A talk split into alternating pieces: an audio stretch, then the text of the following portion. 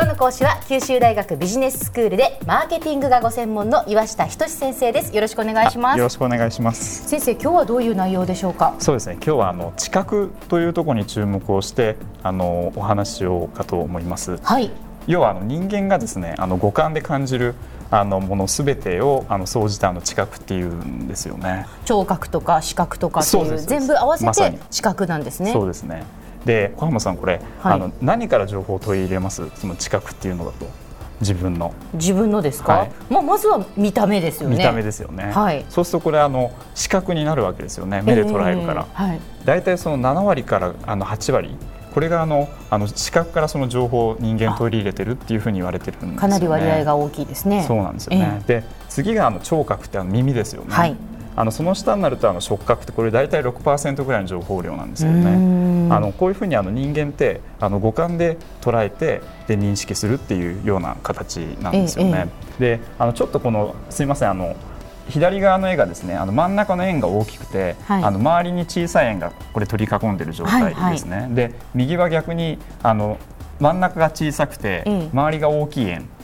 っていう状態ですよね。はいはい、これあの真ん中の円ってこういうあの2つのケースだと、うん、あのどっちが大きく見えます？あこれは左の小さい円が取り囲んでいる円の方が大きく見えますけどこれは知ってますよ。実は同じ大きさなんですよね。そうなんですよね、ええ、要はあのこれ人間のあの性質なんですよね。要はあの人間のその知覚の癖がついていて、うん、あの周りに小さいものが囲まれている場合その中のものを大きく見るっていうこれ目のあの歪みなんですよね視覚の。ええ、で逆にあの大きいものに囲まれていると中のものをこれ小さく見るっていうそういった人間の性質なんですよね。はい、あのこういったことから要はあの人間あるいはですねあのマーケティングというと消費者っていうのは知らず知らずのうちなんその癖がついちゃってるわけですよね。ただこの癖っていうものを正しく理解すると、うん、あのマーケティングに展開できますよっていうのがあのまあ今日のお話のあの趣旨になるわけなんですよね。うん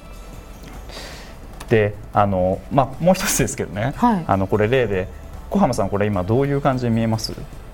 どういう感じに見える？今これ赤って書いてあって赤色が入ってますよね。そうですね。で次あの2つ目の文字が青って書いて青色が入ってますよね。で、ね、3つ目があの緑って書いてあの緑色ですよね。はいはい、ええ、ですからそのまま、まあ、文字の色を読んでくださいという問いかけに対しては赤、青、緑というふうにそのまま読んでそうそうです、ね、OK ですよね。はい、であのちょっとこれをですね、ええ、あの読んでいただきたいんですよね。はい赤、青、緑、赤、緑、青、黄色、赤、緑、赤、青、赤。そうですね。から普通に読めますよね。はい、じゃあの続いてのこのねあの文章をちょっと読んでほしいんですよね。赤、青、緑、赤、緑、青、黄色、赤、緑、赤、青、赤。あのよよ読めましたね。これ結構 あの皆さんが読めないんですよね。すみません。私はあの多分ですねこういう仕事をしておりますので、文字に対しての意識というか一人も高いかもしれませんね。ねはい。でこれあの要はですねあの すいません参考になりませんでした。そうですね。結構あのこれあの要はあの、うん慣れてない人が読むとようまく読めないんですよスムーズに。というのは実は緑は赤字で書いてあって赤は黄色で書いてあるんですよ。そうなんです、ね、で青っていうのは緑の色なんですよね、ね、緑色で青って書いてあるんですよ。そうなんですよね。そうすあの二つのですね、あのいわゆるそのあの赤色に赤っていう、うん、あのことで我々認識をしているわけなんですよね、ええ、ただ今色とこの文字のあの情報っていうのを違うことにすることによって、はい、あの人間の中でこれ知覚の矛盾が起こっちゃうわけなんですよね。でこれあの要するにマーケティングの世界から言うと、あのこういうのはダメなわけですよね、うん、あの消費者が要するに矛盾を起こしちゃうから、うん、あのネガティブなあの印象を受けちゃうわけなんですよね、はい、あのそういったことからあの、まあ、これダメだっていうあのこういうことはやっちゃいけませんよっていうので認知心理学の研究なんですけどね。ストループタスクっていうあの研究で、はい、あのまあこういうのをベースにあの要はあのパッケージの色とかですね、うん、あとあのブランドのあのイメージっていうものをあのマーケティングであの作る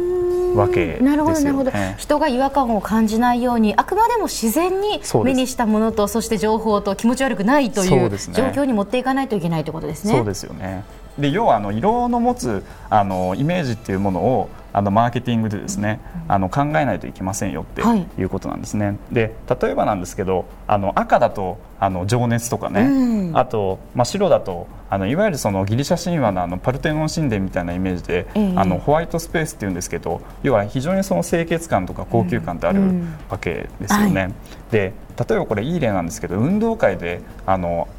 我々があの小さい時ってあの何色何組と何組で戦いました？赤組と白組です。そうするとあのこれ確率論なんですけどね。あのどっちがあの多く勝つかご存知ですか？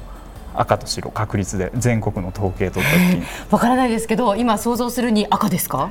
逆なんですよね。白なんですよ。そうなんだ。でこれなんでかっていうとあの白組は赤組のあの帽子の色見る見ますよね。そうすると興奮するわけですよね、はいはい、そうすると要はあの戦闘能力高めるっていうそういうことですか、ね、身につけている方が興奮するというよりも白の方が赤を見る可能性が高いですからね もちろんね。戦う時は、ね、騎馬戦とか見ますよね、はいはいはい、だからあの興奮状態になってあの勝ちますよっていうあの要はこれ色の持つ効果なんですけどね、うん、あのイメージから人間って要はその興奮状態とか、はい、あとまあ逆に青色を見ると落ち着くとか、うん、あの緑色だとあのリラックスするとかってそういうあの効果があるわけなんですよね。はい、あのまあこういったこともあのブランドの要はイメージ作りにあの生かしていきますよっていうようなあの例なんですけどね。なるほど。あのゴディバチョコレートってご存知ですか？もちろんです。このゴディバのあのブランドのイメージって何色で表現されます？金色です。ゴールドです。それってなんでですか？パッケージとかロゴとかもそうですしそうですよね、はい、じゃああの2つ目のこの au って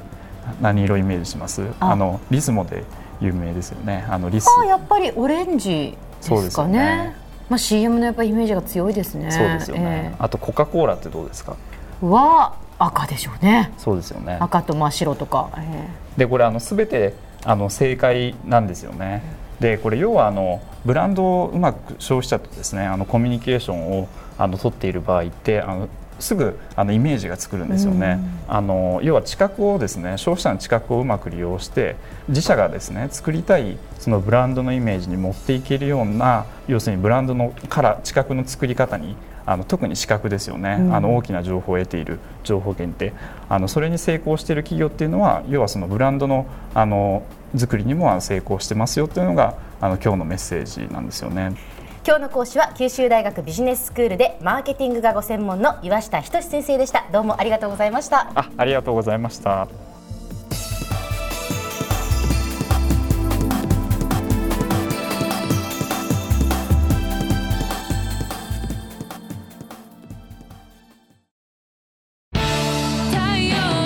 BBIQ は九州で生まれ九州の人たちに光を届けています九州のお客様が光り輝くように。それが QTnet の変わらない思いです。キラキラつながる「QTnet」